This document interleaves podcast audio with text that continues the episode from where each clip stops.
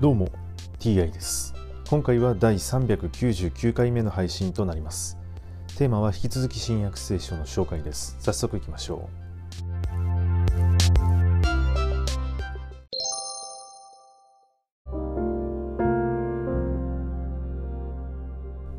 新約聖書第398回。今回はイエスとサマリアの女というお話です。さてイエスがヨハネよりも多くの弟子を作りバプテスマを授けておられるということがファリサイ派の人々の耳に入った。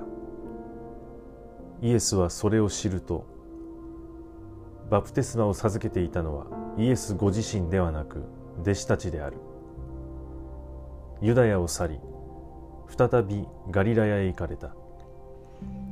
しかしサマリアを通らねばならなかった。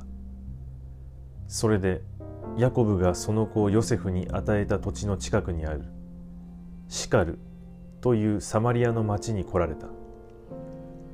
そこにはヤコブの井戸があった。イエスは旅に疲れてそのまま井戸のそばに座っておられた。正午ごろのことである。サマリアの女が水を汲みに来た。イエスは水を飲ませてくださいと言われた。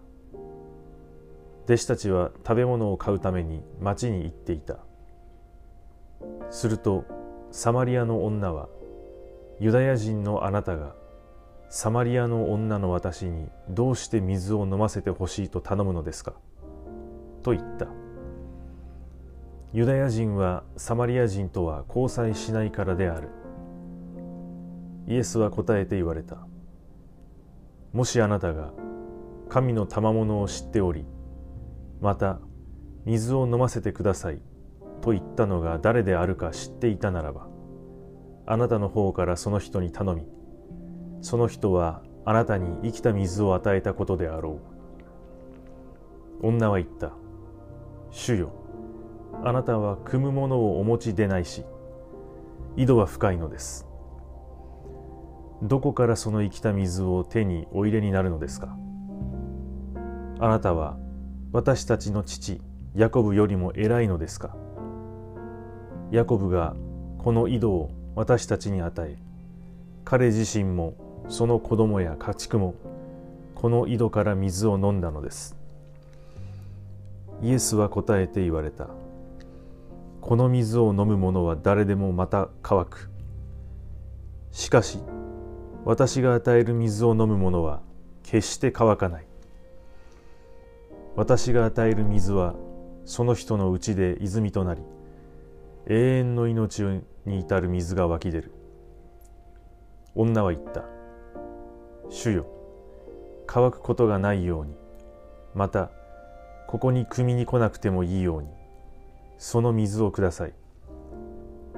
イエスが行ってあなたの夫をここに呼んできなさい。と言われると、女は答えて、私には夫はいません。と言った。イエスは言われた。夫はいません。とは、まさにその通りだ。あなたには5人の夫がいたが、今連れ添っているのは夫ではない。あなたはありのままを言ったわけだ。女は言った。主よ、あなたは預言者だとお見受けします。私どもの先祖は、この山で礼拝しましたが、あなた方は礼拝すべき場所はエルサレムにあると言っています。イエスは言われた。夫人よ、私を信じなさい。あなた方がこの山でもエルサレムでもないところで父を礼拝する時が来る。あなた方は知らないものを礼拝しているが、私たちは知っているものを礼拝している。救いはユダヤ人から来るからだ。しかし、誠の礼拝をする者たちが、霊と真理をもって父を礼拝する時が来る。今がその時である。なぜなら、父はこのように礼拝するものを求めておられるからだ。神は霊である。だから神を礼拝する者は霊と真理をもって礼拝しなければならない。女が言った。私はキリストと呼ばれるメシアが来られることは知っています。その方が来られる時私たちに一切のことを知らせてくださいます。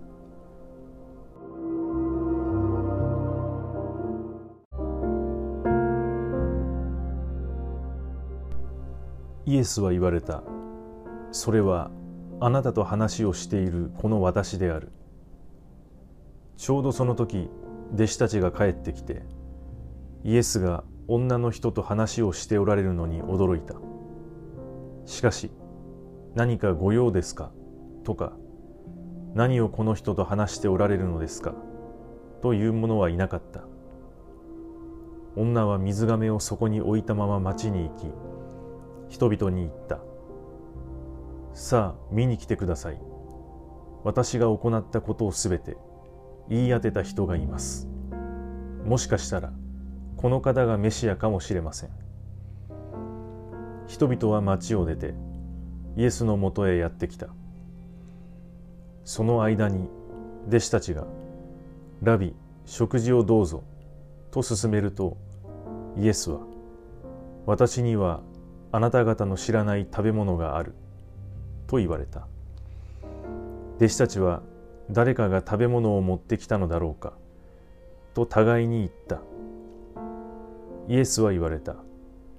私の食べ物とは私をお使わしになった方の御心を行いその技を成し遂げることである。あなた方は借り入れまでまだ4ヶ月もある。と言ってるではないか。私は言っておく。目を上げて畑を見るがよい。色づいて借り入れを待っている。すでに借り入れる人は報酬を受け永遠の命に至る身を集めている。こうして種をまく人も狩る人も共に喜ぶのである。そこで一人が種をまき別の人が借り入れる。ということわざの通りになる。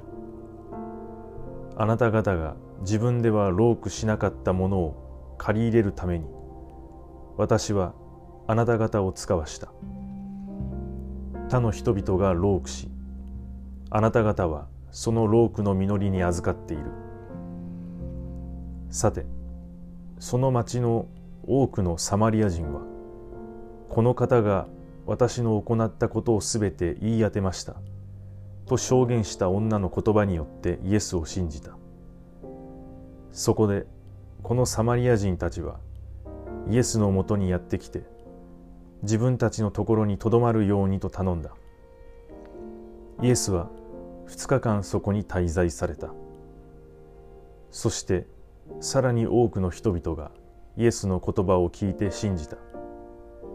彼らは女に言った。私たちが信じるのはもうあなたが話してくれたからではない。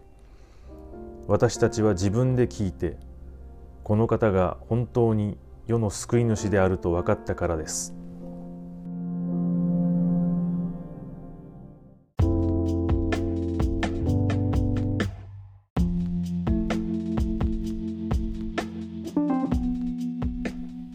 イエスは神は霊であると言っています。霊とは一体どのような状態なのでしょうか？イエスは神を礼拝する者は霊と真理をもって礼拝しなければならない。とも言っています。霊と真理を持つその霊霊自体が神。で霊には悪霊という悪い霊もいる。霊そのものが一体何なのかということになってきます。はい。今回はこれで以上です。また次回もどうぞよろしくお願いいたします。それでは。